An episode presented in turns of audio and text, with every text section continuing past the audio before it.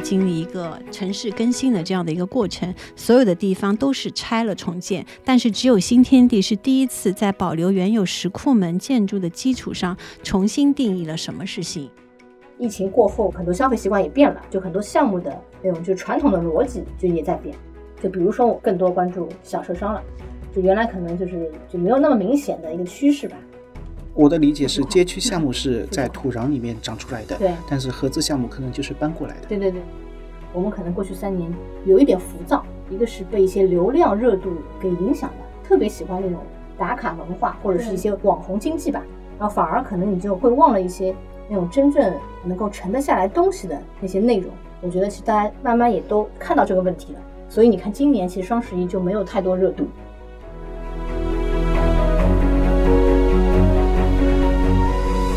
愉悦干货，提供坚果般的无负担商业与品牌营养。欢迎收听 B B 商业与品牌，在这里我们一起聊商业与品牌的有趣故事。我是 Linda 拿铁林，我是 Sean。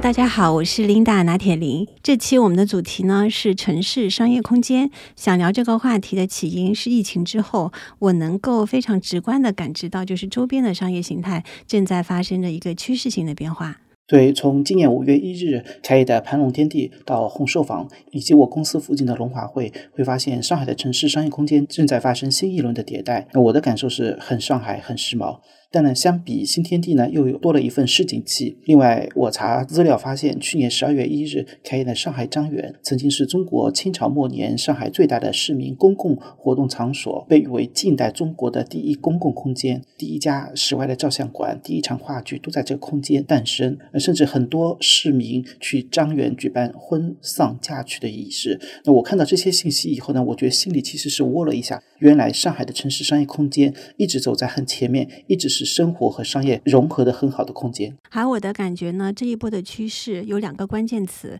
一个是在地化，一个是社区化。所以呢，这一期我们就邀请了这方面的专家林小磊，来和我们一起探讨一下城市商业空间的发展和最新趋势。先有请小磊，欢迎来到我们 B B 商业与品牌。先介绍一下自己的背景吧。Hello，大家好，我是林小磊，我是一个比较典型的从地产转型到商业自媒体的这么一个角色。然后，因为我以前呢，其实就是一直是在开发商这个角色里面从事一些就是关于投资啊和研究类的工作。本身其实也是常住在上海，而且对线下商业其实非常感兴趣。所以现在我觉得时机也到了。今年呢，我就应该说就是离开了原来的地产公司，目前自己其实也在做一枚标准的就是商业自媒体吧。我自己其实还经营两个公众号以及小红书。也都是在这个行业里面，经常也会去分享一些就是关于线下商业的一些观察、消费行为的洞察。所以这一期呢，其实也很高兴 Linda 能够邀请我来上这个节目，我觉得还是很有意思。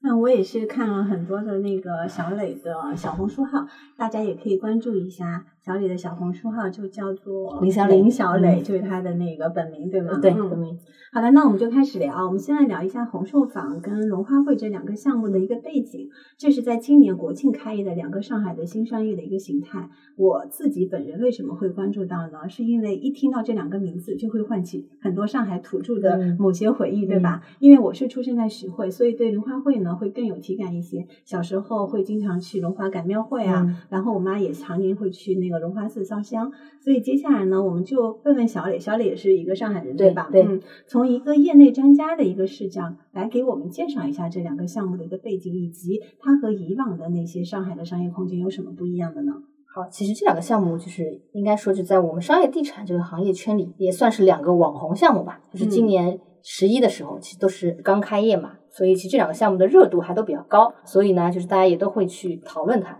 其实这两个项目，呃，一个是在九月份，一个是在十月份，其实我都写过相关的一些分享，在公众号上有所发布。嗯，因为今天也是考虑到可能就是这个频道的，就是收听的一些观众，可能也不是我们那个那个地产圈的，可能更多的还是是更他们是关注，应该说我们的听众，就是我们看了一下后台的数据，以及我们有一个小小的一个听众圈，嗯，所以我们的听众的话是以关心商业跟品牌这样的人群为主，那有很多是汽车行业的，那也有一些商业地产行业的，也有很多的是生活方式品牌类的一些，我觉得从大学生然后到资深的行业。人士其实都是有的，嗯所以大家嗯更希望是对一个不了解的行业的话，哦是希望更体系化的能够了解这个行业最近发生了什么，以及它为什么会发生这些现象背后的一些本质，以及行业的一些逻辑是什么。嗯，明白明白。就这两个项目呢，其实都是看建筑形态上应该比较直观，都是一些半开放式的一个项目。就是和以前我们传统的就理解，比如说像恒隆啊，或者是像静安嘉里这种，我们行业里面叫就是是叫合资商业，是有点不一样的。就是龙华汇和红寿坊是在我们的定义里面是叫开放式的街区，应该说是它就比较直观的一个体感吧。因为龙华汇的体量比较大，有个十万多方的一个商业规模，红寿坊呢是一个偏一个小型商业体的概念，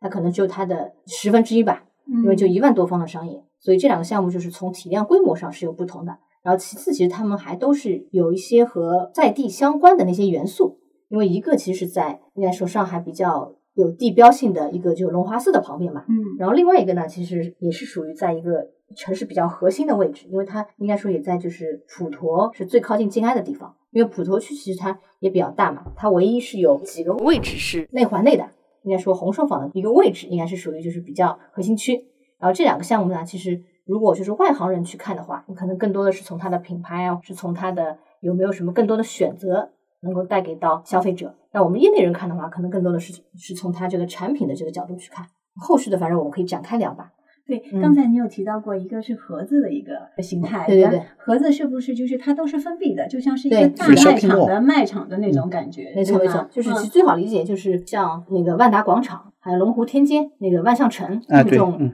大的 box 嘛。它这两个项目是都属于就是和那类的一个形式是完全不同的。它是属于街区的，它是整个有很多的入口，然后跟整个周围的街道是融为一体的。对对对，就它没有很明显的一个主入口的概念，嗯或者说它和整个街区的互动性更强一点。那么是不是这两种类型是说，我们往下一个阶段的商业地产的商业空间的发展的话，是这种我有看到过这个叫 Block and Street 嗯这种规划，对吧？就是那种开放式的这样的一个规划，嗯。是未来的趋势呢，还是说这种封闭型的 box 的这种建筑，其实两个不同的商业形态，未来这两个形态都会有各自的一个嗯。迭代跟升级的一个嗯。发展的空间。这个问题其实如果从我们专业的角度来看的话，做街区和做盒子是两类就是完全不同的逻辑，难度也不一样。嗯因为其实盒子就相对来说是更标准化一点，它嗯可能就是一个比较大的 box。如果楼层没那么高的，可能就四五层；有的嗯高一点的，可能就七八层，地下到地上，相对来说它是比较封闭的。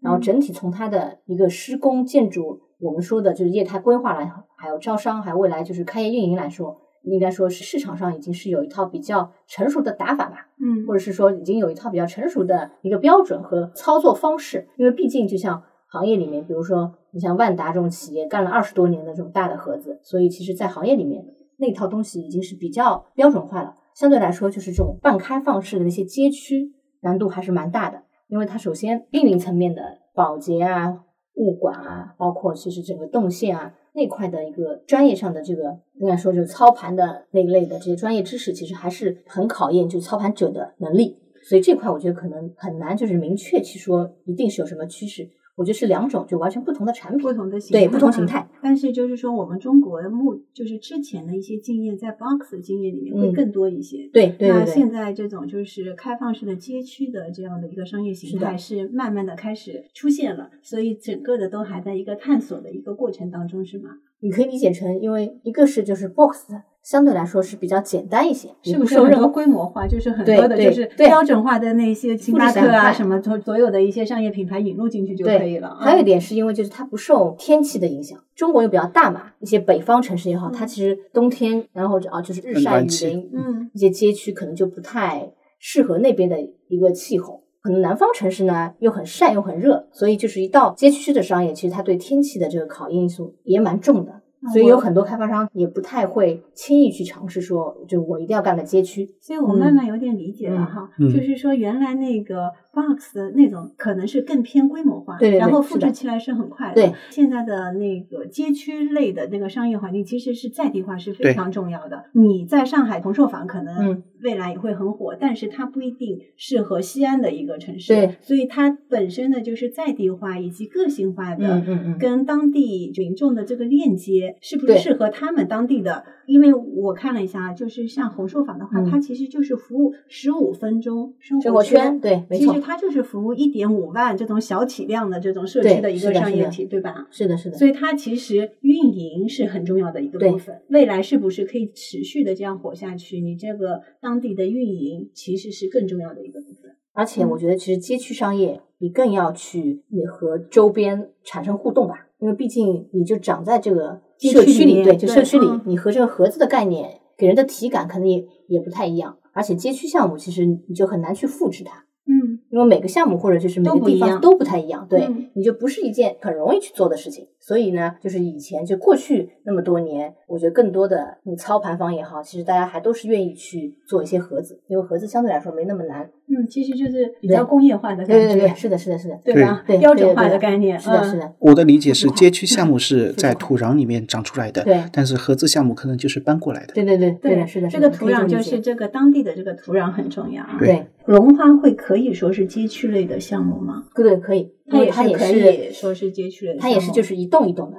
它也是开放式的开放式的，也是就是可达性比较好的，嗯，因为一般就是街区没有那么封闭嘛，特别是它对于营业时间的控制上其实没有那么的明显，而且它还有很多的就是外摆，因为这个也是是街区的一个优势吧，因为它嗯没有那么封闭，一些外摆的餐饮、咖啡店啊，或者是那些酒吧啊，还有一些就是可以吃饭的地方，它可以有更多一些户外的空间。就用户的参与感会很强。对，那么在招商品牌这一块啊，嗯就是原跟原来的那个盒子类的商业体比，现在的这种街区类项目有什么不一样吗？因为我去嗯实地看了一下红手坊，其实我觉得那些招商的品牌有非常大的一个差别。，对，就这个呢，其实也是，就我个人觉得是和消费时代有关的，就不同的时代下，那个市场可以提供的一些商业空间的产品有关。嗯因为以前可能大家对于相对标准化的那种就是大 box 的这种嗯那种形态的商业是有一些亲子定位的，你可以就是你带一家子去，小孩儿可能在那边上什么早教，父母可能在那边去超市购个物，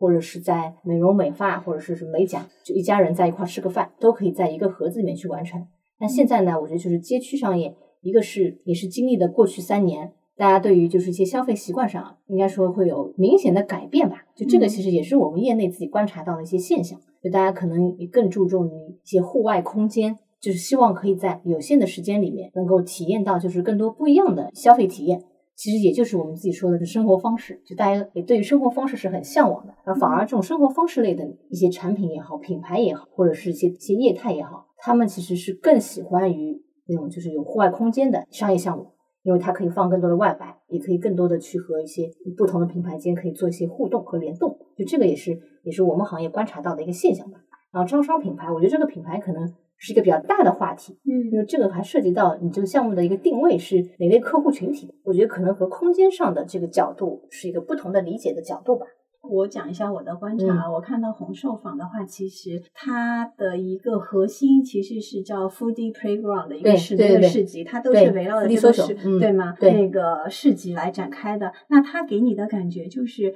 它有很多社交和原创的一些品牌，嗯嗯嗯然后我也。非常高兴嗯。可以看到，就是说，其实当地的政府也在支持这样的小品嗯。牌能够走出去，因为我没有看到很多的就是标准化连锁的呃星巴克啊，在那边是没有的，对吧？看到的所有的品牌，可能感觉上就是是在这个土壤里面生长出来的，嗯未来也嗯。会长得更大的。嗯。从红硕坊开始、嗯。之后，它可以开更多的店，嗯去其他的那个商业空间。嗯嗯所以我感觉他好像也在孵化一些嗯当地的小的一些品牌。这是不是也是跟那个操盘商的他本身的一些理念跟这个诉求是相关的，对对吧？嗯对这个，我插一句，我打个嗯比方，就是因为我们也在现场去了嘛，一哦个当地卖葱油饼的，哎对它其实在他的市集 里面，对对对其实我觉得这是在其他商场或者是那个家街区是很难看到的。我有同事说，他去了之后，他觉得非常深刻的一点是，因为那边是卖菜啊，就是菜场嘛。但是卖咖啡的就跟卖菜的是在同一个地方，隔壁就是我在这里买那个青菜、什么水果嗯这些，隔壁就是卖咖啡的。嗯嗯，他觉得这是一种非常妙的一种组合。对嗯它里面还有一家是卖宁波海鲜的，嗯我觉得上海人可能会比较喜欢的，就是那种黄泥螺这种东西。对对对对，里面还有一家，就那个摊主其实原来是在邵家楼的，也是被他们夫妻 social 就是挖到这边来，给他就是开一个铺嘛。嗯这个问题其实就涉及到操盘方的产品逻辑，就是你看到那个市集的那个形态，嗯就那个产品叫 Foodie Social，这个产品呢，其实他们瑞安 social 就是实体的社社交？对对对，嗯这个东西其实是是瑞安他们是在两年前吧，就我没嗯记错的话，应该就是在二二一年吧，然后是孵化出来他们内部的一个小的创新模块产品。第一个呢是就是就落在新天地就是南里吧，就是二楼楼上的它有一圈是把它全部就是那一层就嗯全部做了一个 Foodie Social 的第一个版本。就你可以理解成，其实它在盒子里的这个形态，嗯和它在就是红售房里面的状态就是完全不一样。嗯，因为它在那个盒子里面可能就是原来的，因为有一层可能是做餐饮的，把它改建成一个，你可以理解成就是美食广场的。对，就是有对就是点感觉就是美食广场就是升级版的那个，大时代就是大大时代的那对对种感觉，对对你就没有那么强烈的烈那种冲击在对那边，对吧？我们去的时候就那种，这不就是个大时代吗？对对对，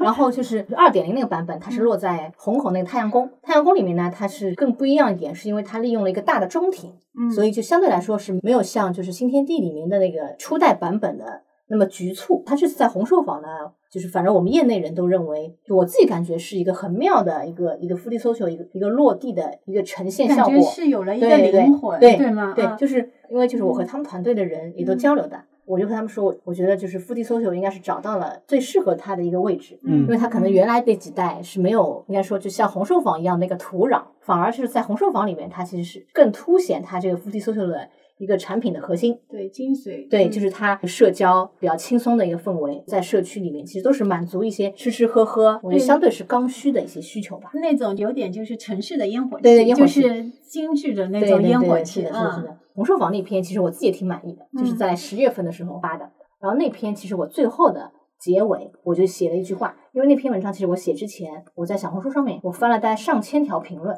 那个就来自消费端的对这个项目的一些评价。反正看了一圈以后，我觉得大家评价其实都还蛮好的，因为嗯它可能没有那么大的一个规模。因为一般就我们行业里面，以前可能比较热衷于去做大项目，一个是就越大的项目，你可能对于自身企业也好，或者就操盘人也好，是一个行业影响力的体现嘛。嗯，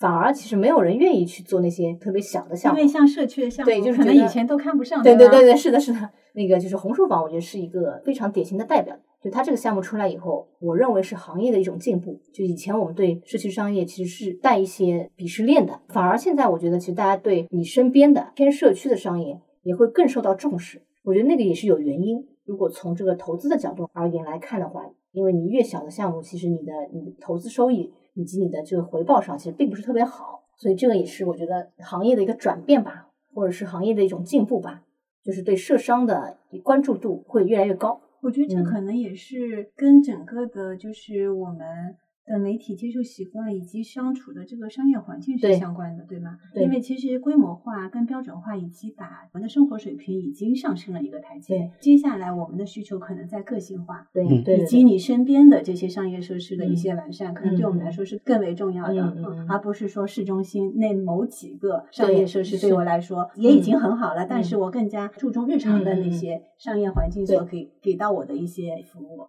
那么其实现在看下来，其实红硕坊的开局是很不错的，对我觉得比那个荣华会也不错啊。嗯对，两个都不错，对两个都都不错是各自有各自特色。对的，那么嗯接下来你觉得要持续火下去，因为它今天是十一月二号，其实差不多就开了一个月左右，对对吧？持续的火下去，你觉得嗯它的挑战会是在哪里？而且你嗯们如果看一个商业嗯的一个项目的话，觉得它要多长的一个周期才能证明，就是说嗯这个项目就肯定是火了，嗯，就是肯定是可以持续嗯下去啊。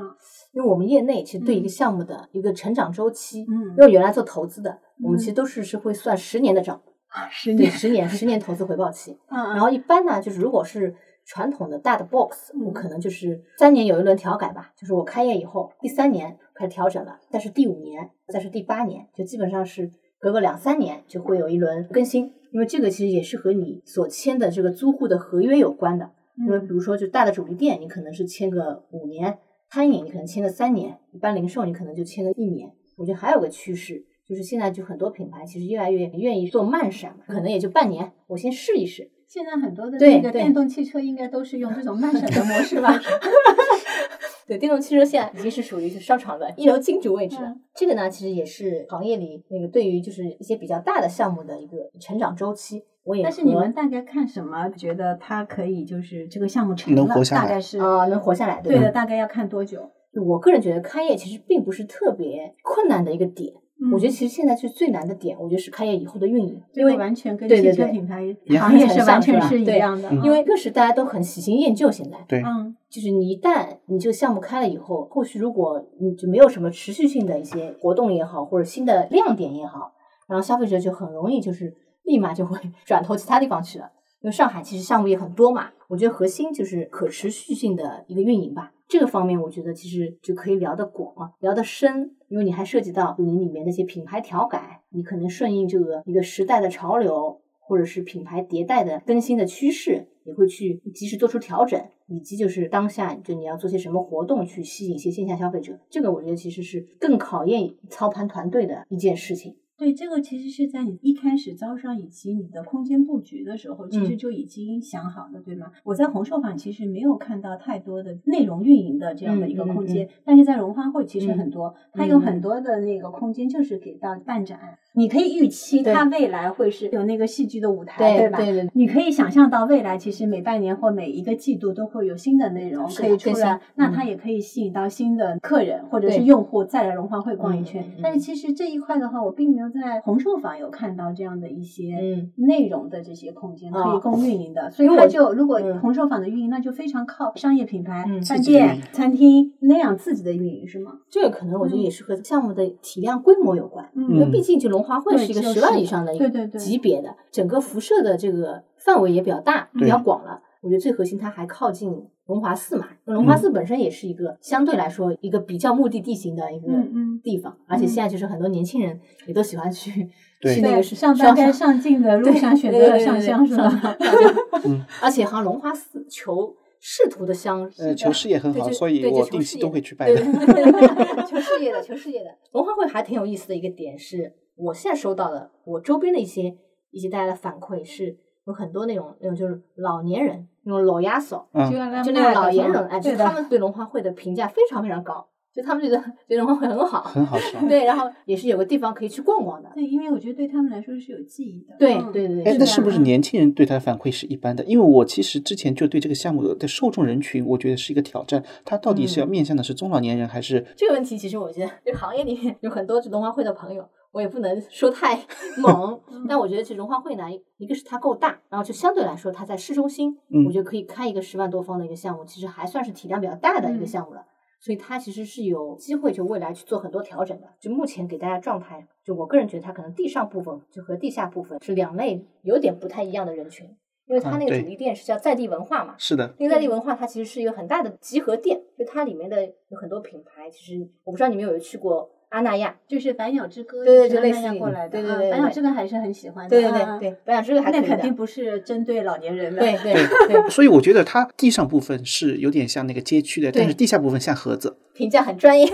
评价很专业。我相对来说就是更多元吧，而且我觉得也更具想象空间，因为它可能你可以不断试嘛，就是不同的一些商业形态，最后可以，因为实际其实还是要落到生意。像我们做操盘的，你肯定最后你还是要看租金，还是要看销售额，你就可以知道就哪一块东西是最准的。对，在荣花会里有一个点让我印象很深刻的，百鸟之歌就是这一家店，我应该在两个礼拜里面去了三次，嗯，然后每一次他们的布局都不一样，就是他们一直在调啊里面的那个所有的那个布局，啊陈列这种对陈列的方式，啊而且是大调。啊给我的感觉，我是觉得他们就是说，虽然开了，但是就是这个迭代非常非常快，啊，他还是在看不断的人流进来，它的动线，然后它的留存率，然后它的在调整下单率，啊对对对然后再调整它的整个的空间的那个布局，嗯所以这点嗯让我印象是非常非常深刻的啊。对，他连菜单都在调。在去的时候，你就可以看到他的老板跟他的施工团队就在那边啊不停的说。操作的，对对对对对，我觉得这个感觉还蛮奇妙的，嗯所以就是感觉上就是说，其实就像是一个 beta 版本，对你嗯对先出街收到用户的。反馈，再慢慢的调嗯嗯，其实嗯。并不是要把它做的一个非常的完美，你认为非常完美的时候，再让顾客进来这些体验不同的领域，但是很多的理念都是相同的，嗯，嗯，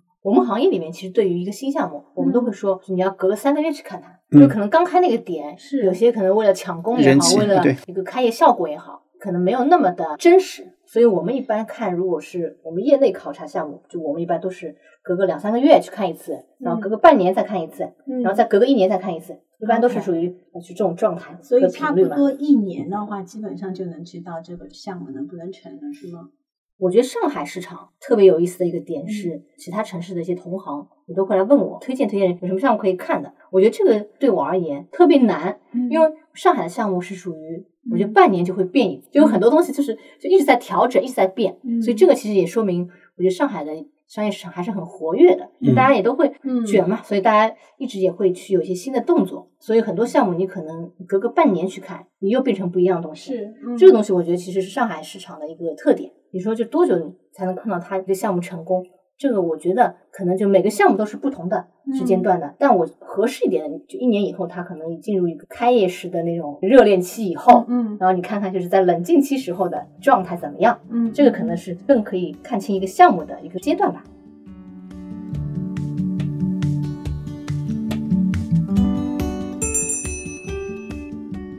这两天看到一个报道是说，其实中国的商业地产最终能够操盘好的还是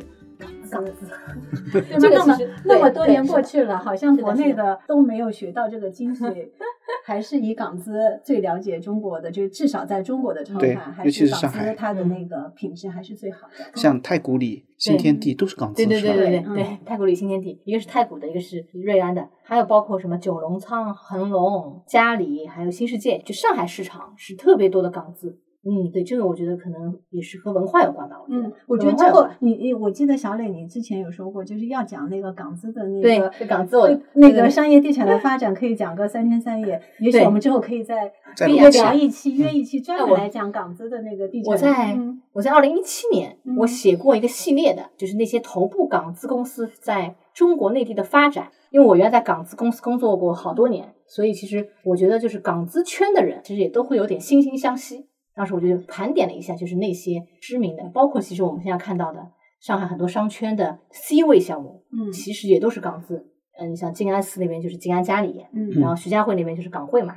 陆家嘴是那个国金嘛，就是国金 IFC。FC 对，所以嗯很多其实他们也都是属于是在那个年代，算是在上海的几个核心商圈里面立住的那个项目。FC 我前几天去了，蛮让我吃惊的，人气很旺很旺。对，很旺很旺，因为他那个项目是属于整个浦东全在那边消费，是就浦东喜欢买重奢的一些消费者，就基本上都去他那里买。我最早对城市空间有概念，其实也是从瑞安开始的，啊就是新天地那个一期开始。我记得那个时候瑞安是非常非常有名的，我觉得他们可能也做了很多这方面的一些宣传。嗯当时给我很强的一个冲击，是一种强烈的新与旧的一种冲突。当时的上海正在经历一个城市更新的这样的一个过程，所有的地方都是拆了重建，但是只有新天地是第一次在保留原有石库门建筑的基础上，重新定义了什么是新。所以这个当时其实对我是一个非常强烈的一个冲击，因为我们有很多朋友，他们从小就是住在新天地附近的啊。嗯嗯，我觉得新天地真的是一个非常经典的项目。嗯那我对城市空间的概念来自于就是那种冲击力啊。去日本啊，去韩国旅行的时候，那个韩国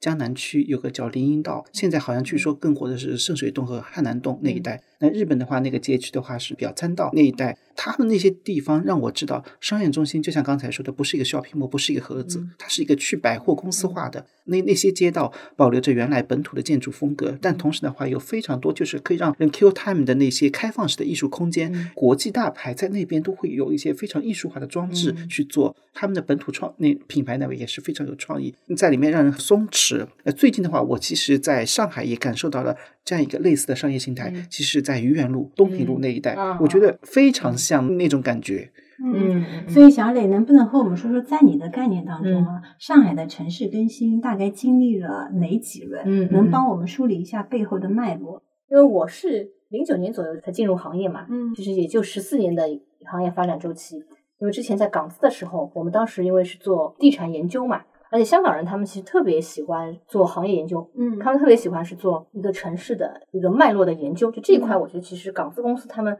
因为也都比较注重长期主义吧，嗯也是因为是有这种基因在，所以当时其实也是培养了我这种喜欢去研究这一块的一些兴趣吧。后来其实我也罗列了一下，你就从以瑞安作为这个举例吧，因为它等于最早是把一些单一住宅社区到一些综合性的可持续发展的社区这个概念拿到内地来的。因为原来可能我们很多看到的一些项目，可能就是我只有住宅房子，商业和办公我一定是要出门我才可以到达的。对但他是把综合社区的这个这个理念给带入了。他们还蛮讨巧的，就是最早就选了一个具有上海本地回忆的石库门嘛，就在嗯那个新天地那边嘛，嗯就来开启他的这个城市更新之路。后来他又去开发虹口的，就虹镇老街那一块，就开了一个新新城城。对对，嗯这些盘其实在上海也都是比较著名的一些片区吧，应该分三个阶段吧。第一个阶段其实就是从九七年香港回归之前，当时上海呢其实是有些政府部门他们其实是也算走出去去招商引资的。就那个阶段，我们看上海的一个商业地产市场上，会看到有很多港资云集吧，或者就是神仙打架吧，嗯因为也都是在那个阶段，其实是被招商引资过来的。那一批过来的有好多，比如说像腾龙、新鸿基、瑞安，还有嘉里、九龙仓、新世界，有点类似那个时候当时过来就跑马圈地吧，应该就是在九十年代末的时候。所以我们会看到，其实后来就那一批的港资大佬就来了上海以后，然后就把静安寺商圈、南京西路商圈、还有淮海中路商圈以及徐家汇商圈也都给就立起来了吧。就是那些项目应该是从那个阶段开始的。我后来盘点了一下这个时间段啊，比如港汇是在一九九九年开业的，港汇这些就两千年。都是属于合资类项目，对吧？对对，是的，嗯是的。新天地是在二零零一年开业的。还有一个我觉得比较能够说明一个时代产品的，那就是人民广场那个来福士广场，那也是凯德嘛，对吧？也算是就是外资是属于新加坡对对对的是吗，新加坡的就是外资那些开发商来内地，应该是属于最早的那批产品。你觉得凯德的这种商业形态跟之前港汇的这个哦形态有什么差异吗？呃，应该说凯德它可能做住宅类的产品就没有那么多，或者它在内地没有那么多，所以它相对来说都是做就商业办公为主吧。写字楼，对，嗯就写字楼和商业为主，所以就相比就是另外那些港资来说的话，可能就没有那么多的就是涉猎做住宅那个板块，但它后面也有一些，但可能没那么多的量。再回到刚刚那个话题啊，嗯还有一个项目也是代表一个时代的拉开，那就是五角场的那个万达广场，那个是在二零零六年开的，所以你会发现就是在两千年一直到二零一零年以前，应该是属于一个商圈格局初步的形成吧。基本上你可以理解都是一些就外资以港资外资为主的那些开发商来做这些项目的。就二零一零年，我觉得可能是个时间节点。然后二零一零年以后，就是稳步开始拓展一些渐进式的更新阶段。然后城市更新呢，就是更加会关注一些中心城区的活力提升和历史风貌的保护。就是从那个阶段开始，一直到往后吧，就是二零一零年到二零一八年吧，就这个几年时间，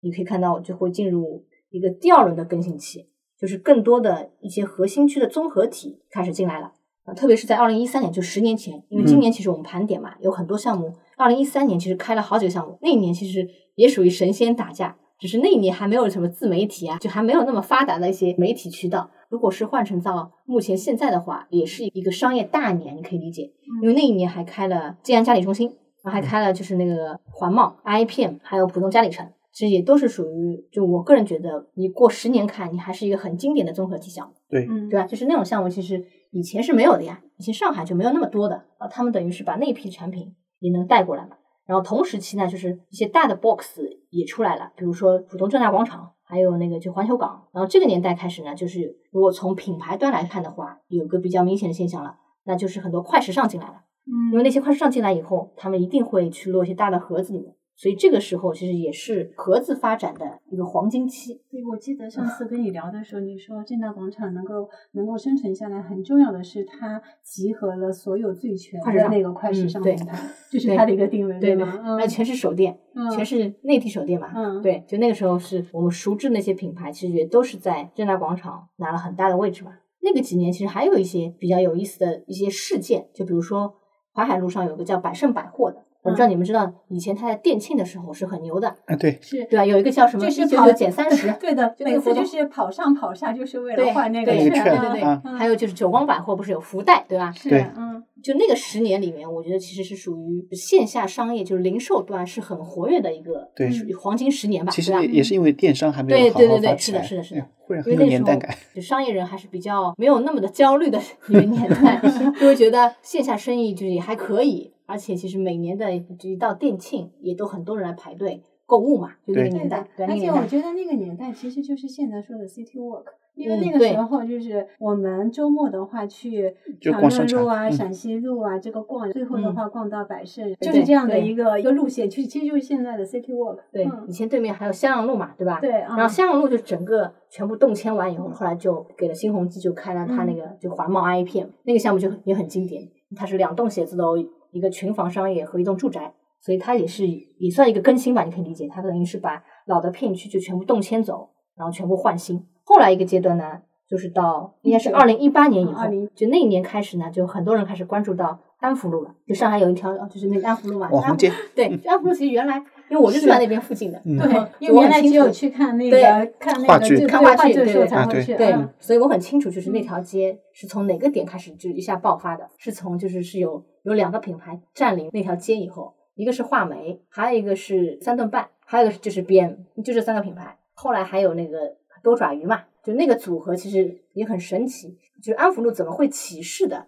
因为我去年底的时候就写过一篇就安福路的观察嘛，感觉还挺有意思的。就原来其实那个位置没有那么网红，因为大家肯定过来，比如说是来上海旅游的朋友们，可能更多的还是去南京路啊、淮海路。但现在呢，就安福路、武康路这种已经变成一个旅游景点了。二零一八年以后开始，就是安福路开始火爆了，更多人就把关注点就落在一个城市的街区和街道里，就比如说叫巨富长这个说法嘛，啊对对吧？因为巨富长这个说法。我前两天还发个朋友圈的，就是静安他自己官方的那个媒体号里面有一篇文章，就写那个巨富长，是吧？巨富长这几个字就作为他们自己官方的一个宣传语吧。嗯嗯，可能就是还有一个安福武康那一块的，其实市场关注度应该就拉满了。特别是后来，因为就这个几年不是小红书也比较火嘛，有很多照片嘛。就骗子的骗是吧？对，我觉得就是上海这个街区热度的这个提升，应该就是从那个阶段开始的，嗯就是在疫情前一年，疫情那一年开始，更多的人去逛街去了。我们自己行业里的从业人员，我们会有一个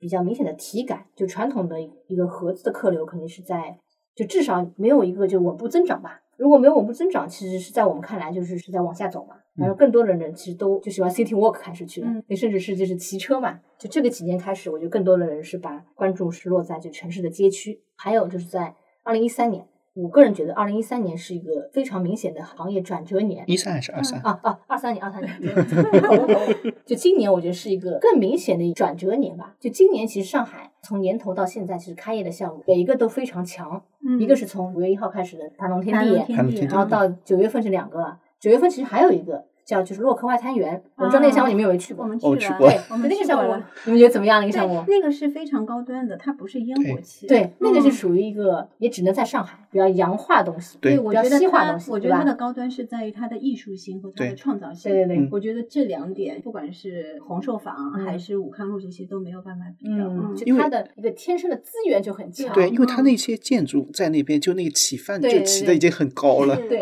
嗯，而且它建筑里面的城市的那些内容也是嗯非常强的，很有设计性跟创意的感觉在里面。所以我觉得今年是一个比较明显的一个就行业的未来，就你在十年以后，就你再往前看，我觉得嗯今年肯定是一个重要的节点，嗯对的。一个是疫情过后，很多消费习惯也变了，就很多项目的那种就传统的逻辑就也在变。就比如说，我更多关注小车商了，就原来可能就是就没有那么明显的一个趋势吧。然后今年你看上海开的一些项目，每一个都非常厉害吧，应该说。嗯，每个都非常有话度，有有话题度，对，有嗯话题度。然后有自己的个性非常鲜明，对不是个性非常鲜明那种标准化的。是的，是的，就是每一个都不一样，对就没有什么特别就相似的，就嗯每个都是给到市场很多惊喜的。这个其实就是针对一些项目和一嗯些针对片区的。未来其实还有一大片还是很精彩的，比如说就新天地那个附近，就我们，看到新一轮拆对掉了，嗯对往西往东，往那个寿宁路，还有就往西边的太昌路那块，其实全都在拆嘛。还有包括就黄埔那边，还有就是苏河湾，徐徐汇的斜土路那边全部都在拆，还有北外滩，还有一嗯大片的，就未来全是很嗯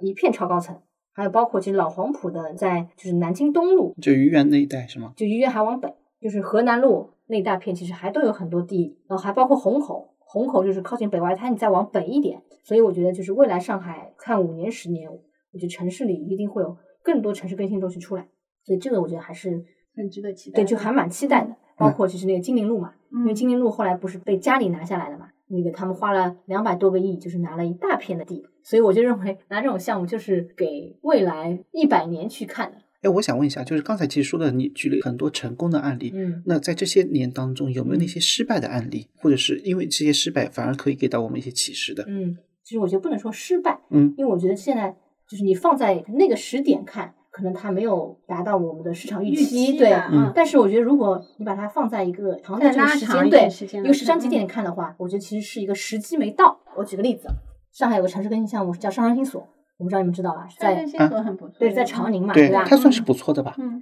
那个项目其实应该是在二零二零年那个时候刚开的时候嘛，上吧升线索应该二零一九年的时候就开了，哦，就是那个时候它可能还在疫情前试在疫情前开了嗯嗯那个项目其实刚开的时候，嗯。就是我们业内的人都会觉得它可能就只有一个鸟屋，它可能其他的一圈就是一个海鲸啊，就是那个那个游泳池俱乐部那那个游泳池，池嗯然后其他的东西就没有特别多的料了，因为就是我们自己圈内人看和消费者看，我觉得视角还不太样，啊一样对吧？最近半年，它不是有了一个比较明显的调改的一个嗯。现象，然后我们自己观察到，其实它里面有很多品牌去就全部调成和那种户外生活方式有相关的。他现在那个场子就完全一下子就是有种就翻身的那种感觉，嗯嗯就是完全和以前的传统的理念和他刚开业那个状态就完全不一样了。所以我觉得现在你不能说一个项目失败，只能说可能他没有到那个点。这里我想提一个嗯项目，叫做千树牵手牵手，对，这个就是它的外观是非常非常的，我只能说与众不同。然后每个人都有对它不一样的一个看法。对对对然后其实因为它离我比较远嘛，但是我对这些东西比较感兴趣，所以嗯我还特地去了一次。但是打卡一下。对，但是我会觉得就是没有让我第二次再去的那种欲望在那边。对嗯，你们业内是怎么来看这个项目？那个项目其实被大家吐槽频率还蛮高的。我是一年前去看的，我自己其实对这个项目就还蛮喜欢的，就原来我还蛮喜欢的，嗯因为就是我本身对于就千篇一律的项目可能就兴趣嗯不是很大嘛。他那个项目就毕竟还是有些不同的，因为至少就是它外面还是就非常的对不同的还是就是嗯很多不一样的。嗯因为我一直觉得就是在上海这种城市里面，在市区里面。嗯出现就是那么大规模的一个有突破的项目，是很难得的，嗯或者说是非常少见吧。嗯但他呢，那个项目其实就我觉得是有点可惜的点，就是它体量也比较大的，也是十万以上规模的，所以他就不愿意去做一个社商的定位，或者说嗯他也没想过要去做低，所以他一开始就是那开业的时候定位好像就是做年轻潮流，就那个类型的吧。嗯所以等于就是招了很多那种潮流类的零售，那种潮牌，他放了很多艺术品嘛。嗯因为那个老板他本身也是比较喜欢收藏那种艺术品的，但是那个位置你在普陀是或者是在一个偏社区的地方，也没有很强的办公氛围的区域就不合适。我们行业里面的一个专业的工种叫前期定位策划，就这个活其实是一个很关键的活。就这个活，你不是说你可能就是就看到哪个案例了，你就把它搬过来，你就照抄。因为我觉得商业其实是一个很复杂的行业，因为你在哪个阶段你要匹配它适合它的一个产品，这个其实是还蛮考验手感的。对对对，所以正好嗯小李提到了这个嗯问题啊，我们接下来就想聊一聊，就是在这个城市商业空间这个嗯产业链上，它本身这个产业链是由哪些重要的参与方所嗯构成的？那目前为止的话，有没有发生一些变化？嗯，嗯我觉得这个问题是非常专业问的。嗯那个就商业地产也好，或者就是线下商业也好，应该是我们看到的一个比较末端的一个状态了。我们商业里面其实对一个产业链的构成，我们一般看一个商业会有三个元素嘛。应该说，在我们行业里面，我们会把它称为人货场。就以前人货场的概念其实就没有那么的融合在一起，就以前属于就是边界感比较都是强的，分开的，这都嗯分开的。但现在我觉得，就以后的趋势，就你一定都是融在一起的。嗯人是最关键的，因为所有的事你一定都是围绕这种人的一个各种行为活动来做它的一个场景的搭建。就场，你肯定是因为里面有人有这个空间，另外是有货。就货呢，其实是代表我的品牌，我卖的产品，招商对，嗯包括就我提供的一些活动，这个你都可以理解成是一个广义的货吧。人货场，然后组合成一个线下的商业空间，这是一个完整的一个链条吧。所其中以其实其实人人是最重要的，对其实就是说你要面对怎样的一个用户。嗯之前的那个千树千最大的问题就出在了他的目标人群上面发生了问题，对吗？对他想去 target 那些潮流人士，但是他处于一个普陀这样的，不是一个传统的商区，对大家不会为了就是来逛街来普陀这样的一个地方，所以这个有一个错配。嗯嗯，其实你人发生了问题之后，你后面的货跟厂再匹配上去，其实也都是等于是的的就是发生了问题。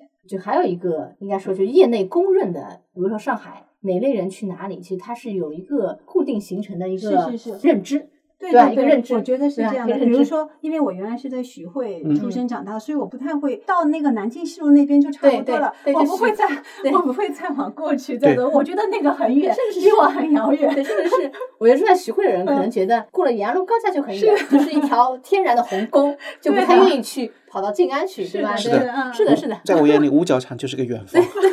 对，是这个意思。因为他那个项目其实原来是做但是对于上海人，应该是没有这样的对没有困扰的的对，他没有这样的界限对没有那边啊。就没有那么明显吧，是没有那么嗯明显，就可能还是哪里比较有意思，我就可能对的还会去的，嗯对吧？上海不是上周末很火的那个那个就万圣节嘛，对吧？就万梗节嘛，嗯当时我就我还发个朋友圈，就你看那个节日，你就想象一下，如果就是那堆人是在静安寺，或者那堆人是在南京西路，你就会觉得很违和，是很有违和感。，我觉得这嗯个其实就是地域文化或者是地域的固定的消费文化的一个认知。巨鹿路还有瑞金路，因为那边是有有一圈夜店嘛，对吧？就是就放的幺五八，还有包括158 TX 那边，其实它已经形成了一个市场认知，嗯或者是说大家在那个地方，就你看到那类人，那说明是对的。反而其实那类人如果是去天安千树那边，你就会觉得就很就很奇怪，很奇怪，对吧？所以我觉得这个是你要靠时间的积累和一些项目的一个运营，能够把这些东西可能固化下来，或者就形成一种习惯。对，我觉得这个其实就是上海的一个地域的一个气质哎啊，对对对对这可能要沉淀百年，对对才能沉淀下来。所以现在网上有些说，为什么上海跟那个深圳的经济差不多？为什么这件事情就是万圣节不会在深圳发生，但对不会在上海发生？是的，是的，是的。嗯啊，我觉得就是很多我们同行应该也都要做那个圣诞和跨年的预案了，因为我觉得这个事情似乎已经形成了一个节日了。对，但是这是年轻人自发的，对就像是它是生长出来是自己，对是的，是的，没有任何组织放在那边啊。还很会玩的。这个事情我觉得只能在那个地段，所以我觉得那个地段是属于巨富场，嗯。属于就核心地段。那刚才小雨说到了，就是在商业地产里面，其实就是人、货、场这三嗯方是非常重要的。那嗯这当中的操盘手是谁？就是这里面最核心的驱动方式是哪一方？我觉得还是人，因为我觉得一定是有人有这个消费习惯，有一些它的前后代际的变化，导致就是你这个厂的人，你要去为了做更多能够聚合人的事情，你才去把你的空间做调整，你才去把你的品牌做调整。这个其实都是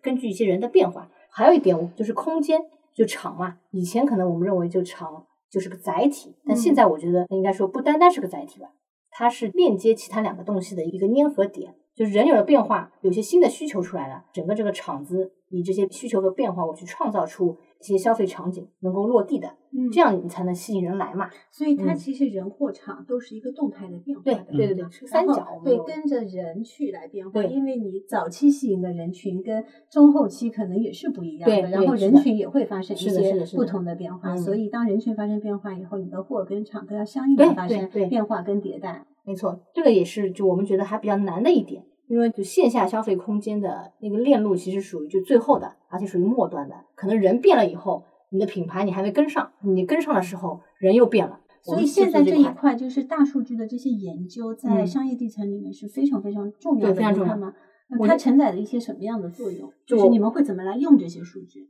我不知道品牌现在用的就是我们可以说一下，在这用的时候，它肯定是在保护个人隐私、对合法合规的状态下来用这些数据。因为我们比如说做一个项目，因为它分几个阶段啊、呃一个是比如那个项目还没开业，我等要做定位的时候，嗯那我肯定要去研究我周边附近的人群有一个什么消费习惯嗯和消费趋势。比如说他现在是去哪边消费的，或者他更喜欢去哪个地方消费，或者是他的消费的客单什么水平，可能他会对某类品牌就特别会有消费欲望，会特别去，所以这个也是辅助就我们去招商的时候，那个可以作为一些判断。嗯然后另外还有比如说一个在运营的项目，我要做推广，那我去打哪类人群？这个我肯定也是要借助一些大数据的数据去作为哎，我想判断依据。问一下，你们就是了解周边的人嗯群的这些数据，你们是跟哪些品牌合作？是不是盒马啊、山姆啊这些？看一下他们的那个就是提供大数据的一些公司，它会有、啊第三方对第三方，对对对，嗯他们专门是有这些数据的一些、嗯提供数据服务。对嗯一些搜集和清理吧，就你可以看到它的一些线上消费和线下消费一些表现，包括它有没有小孩儿，有一个多大的小孩儿，嗯还有包括是不是是养宠物，这些其实都是我们作为线下空间运营方或者提供方需要去做研判的一个依据。还有一个阶段就是，比如说我这个项目要做推广，我这个项目比如我开业五年了，我要调整了，那我调整的时候。我去调什么能够吸引到我目前周边的一些客户，或者是我想做一个更特别、更有目的地性打卡的那类业态，那我应该是去打哪类人群？就这个其实也需要依靠一些数据的支撑我们的判断吧。我想起来，我嗯刚才那个问题，因为你刚才有提到是说地产商跟运营方，嗯那现在地产商跟运营方是一方，嗯还是说地产商跟运营方嗯是两方？这种都有，传统的一般都是开发商自己拿地、自己建、嗯自己运营。然后现在还有一种呢，就是我们业内叫轻资产运营。嗯轻资产运营就是说，就我这个楼盖好了，我这个物业已经建完了，就我要请一个专业的运营公司来帮我运营，这个就是属于另外一方来做这个运营的事情。嗯，那么现在都有都有。主流的趋势是这两者嗯。都有，还是说地产商想建自己的能力自己来运营？你要看这个地产商的规模，就一般嗯。如果地产商是有一定规模的地产商，因为它很多有产品其实都已经比较标准化了，嗯就那一类基本上都是属于自己内部就自己运营的。嗯因为他培养人才也好，或者就培养团队也好，其实也都有成本嘛。我就举个例子，比如说龙湖天间，如果他在一个城市有五到六个项目，那他嗯肯定是是他自己的就是内部 in house 的这种团队来运营，嗯因为这样他在那个很多这种成本上是可以做分摊的。然后有些项目，比如说那种私企的，或者是应该说就是只是在专注于建楼或者就是施工或者就是盖房子的那类业主方，他可能对于就是运营端没有太大经验的，那他一般会找一些第三方来做运营。但是我有嗯。一个疑问啊，因为运营跟打造就是一个空间，嗯。其实是密不可分的。对，你在决定做这个商业地产的时嗯。候，其实你的脑子里是想好它的定位是什么嗯，我要服务怎样的人，嗯。我的业态是怎样的，然后我嗯。造怎样的空间，嗯承载。这样的一个目的，对吗？所以这样的感觉好像是说你自己来运营，自己造的话，感觉出来嗯。是更加原汁原味，嗯会有更好的效嗯果。嗯。但是如果你说你对这一方运营方面没有太大的嗯。想法，那你在造的时候，本身你可能是从建筑的本身去嗯考虑嗯这个问题，而不是从运营的角度来考虑这个问题。这个就是灵魂拷问了，你对这个问题。我盖一个项目，一直到嗯它最后开出来，如果快的话，你可能就两三年；嗯如果就一般像港资公司，它为什么会嗯做很多项目都是属于就是慢工出细活？嗯就他们一般你想就是太古就拿前滩那个项目，嗯然后直到它开业，一共是花花了六七年时间。你就你这个时间链条越拉越长以后，其实很多不确定性因素还是非常大的这个。人群的需求，对对对它的消费习惯都发生了很大的变化的。对，所以你们现在看到的，就每个项目其实开出来都还蛮不容易的，就它是前期其实都已经是花了非常多它的前时间精力瞻性要。非常的是的，是的，是的，强，是的嗯，，所以我觉得这个是个玄学，就你很难，所以就你很难去把握。比如说，我现在就预判什么两三年以后那个东西一定会成功，这个东西我觉得其实是那种标准线的。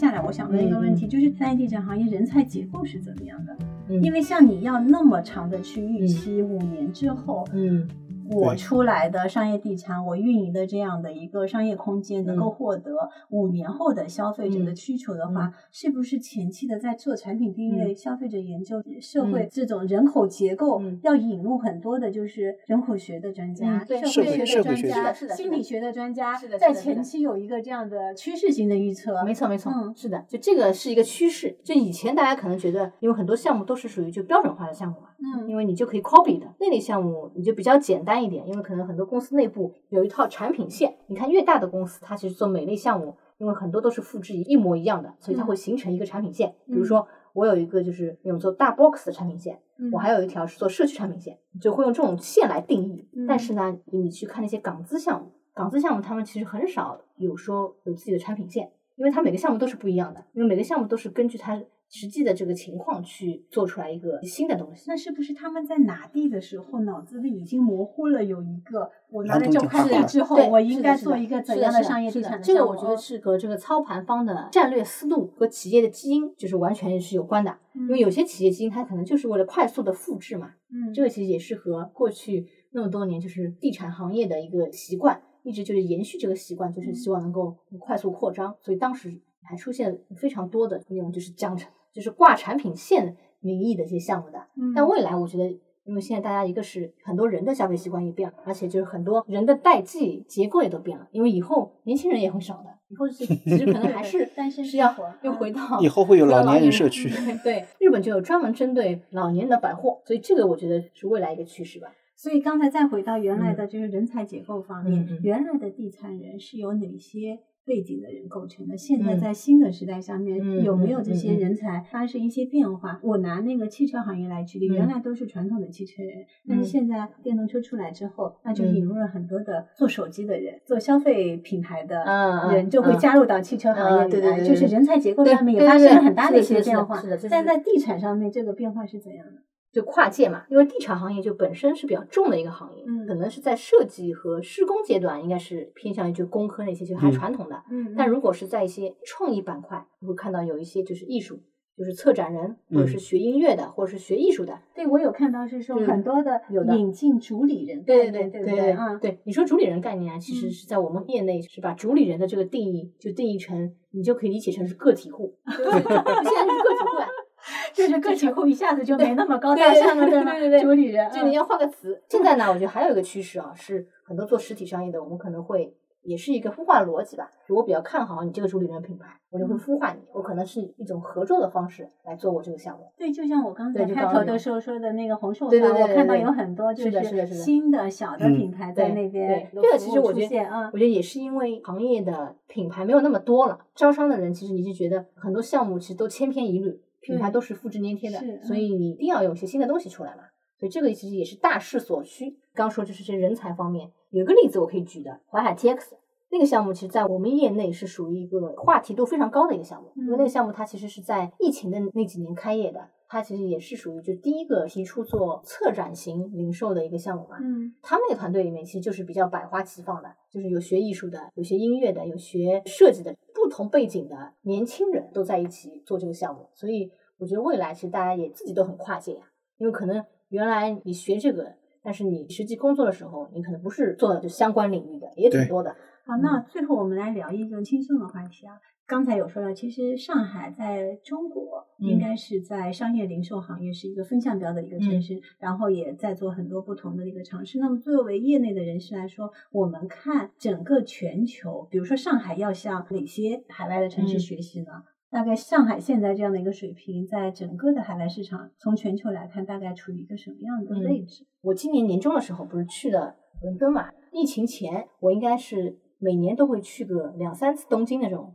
我觉得其实中国的商业发展还是非常快速的。就我刚刚提的，就是那个年代，二十年前吧，就是九十年代末、两千年初的时候，因为有很多外资的港资的开发商过来以后，我们学习到了很多比较先进的做综合体的一些物业嘛。就我觉得这个二十多年来，一个是我们的基础设施已经做得非常好了，应该说更多的从内容层面的一些卷，可能还没有卷到就是那么深。这个我觉得你说是和哪个城市比，我觉得每个城市其实都有自己的特征吧。你像东京、纽约、巴黎，包括伦敦，其实我觉得国外有很多东西，你去看的时候，我觉得三年前你可能会觉得他们那个就那些都做得很好，但三年以后你再去看，我觉得其实国内很多东西也都做得不错的，但你可能更多的一些就是内在的文化的延续、文化的挖掘上，我觉得可能还是有空间的。我伦敦回来我就写了十八个商业观察，我觉得还是很有借鉴的，以及很震撼的，因为我觉得很多点我们可能过去三年有一点浮躁，一个是被一些流量热度给影响的，特别喜欢那种打卡文化或者是一些网红经济吧，然后反而可能你就会忘了一些那种真正能够沉得下来东西的那些内容。我觉得其实大家慢慢也都看到这个问题了，所以你看今年其实双十一就没有太多热度。反正就是从这个趋势啊，我们也看到，就更多的人还是去到线下，啊，回归线下线下去生活，我觉得真正的去生活是会比较重要是的，是的，就是线下的机会，我觉得还是非常大的。所以最近我们还会观察到一些品牌，他们也比较去关注我们线下商业这个行业，因为他们也认为人好像都从线上以前可能还去买买买那个状态，也都去往线下走了。我刚刚前面其实有一段我漏掉了，就是 讲那个人的需求动机这一块，就是刚刚提到说产业链的变化。因为上海去年不是被封了三个月嘛，后来我们出来以后，其实我也仔细去观察了一下当时线下的一个情况。其实那个时候我还有一点点悲观的，但很快我觉得应该也就一两个月，悲观情绪就没有了。因为去年在年终时候给公司内部汇报的时候，其实我也写了一个东西，那个东西呢，其实是我看了一个模型。这个模型呢，应该是用在互联网行业的一个需求动机模型。它等于是两个著名的心理学家从他们的那些理论里面叠加了一个十字四个象限里面，它一共是有有八个动机，代表了你的不同状态的一些需求和引发你需求的那些点。得出的结论就是什么呢？我们要把就为什么去消费放在消费什么之前，更好的去与人建立起联系。这个就是当时提到的一个点嘛。以前的我们的很多厂，你可能是就我设计好东西的，消费者过来就可以体验，在这里面产生一些消费了。但未来我觉得你应该是把思考的点再往前走一步，比如说就是一楼我就是一些大牌主力店，二楼是女装，三楼就是那个亲子类的一些业态，楼上可能就是男装啊，或者是一些电影院、健身房，对吧？你是按照业态来分布每个楼层的。但未来我觉得你应该是按消费场景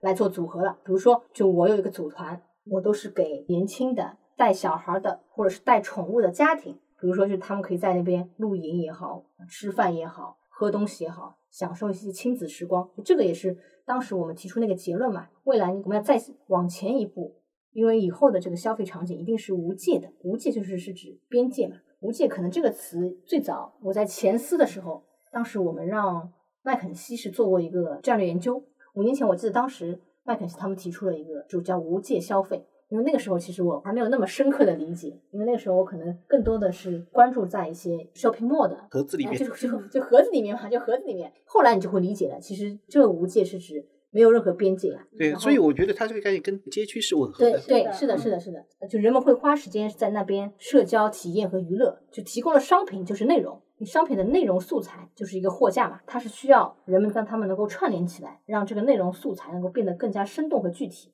要创造更多的就是无目的性的消费动机，来提高就线下空间的一个销售的天花板嘛。因为这个毕竟你要做生意的，你肯定就你要创造一些随机消费嘛，所以这个也是当时我们提到的一个点。我觉得创造无目的性的消费动机这点非常好，是的，是的，其实也跟无界是结合的。对。而且最近我在研究，其实就是在你随意的逛的过程当中，对对对，享受的过程当中就达成了消费。嗯，就整个城市的片区可能就是一个小屏幕。对，最近我在研究的一类话题是关于公寓和商业的结合。就原来我们可能楼上是办公，然后楼下可能就是一些配套的群房商业。因为上海其实也有很多那种办公楼空置嘛。有一类产品，我觉得其实是应该说国外有很多，但国内其实很少很少。楼上我就是公寓。然后楼下我就是一个非常 chill 的，就是很有氛围的商业，喝点酒，对对对，是的，是的，是的，然后买个菜这样的就可以上去。是的，是的，纽约应该对呀对呀，伦敦有很多，对，就在楼下你就可以消费，所以这个也是无界的一个概念吧。因为时间是被碎片化了，空间就会被延展，所以我们要从动机出发嘛。就像我们现在消费，随时随地都可以消费。对，那谢谢小李今天的分享。新的消费时代已经到来，更小规模、本地化、区域化的消费正在被我们所接受和重视。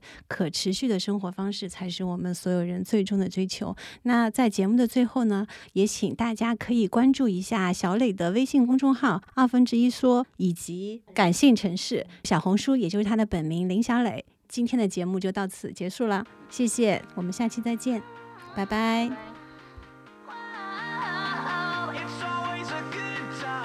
感谢收听本期话题，B B 商业与品牌上线小宇宙、苹果播客和 QQ 音乐。如果觉得还不错，请给我们五星好评以及分享给身边的朋友，这对我们很重要。也期待给到我们改进建议，让我们下期做得更好。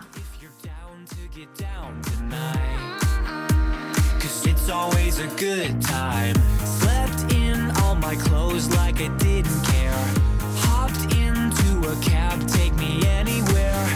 I'm in if you're down to get down tonight.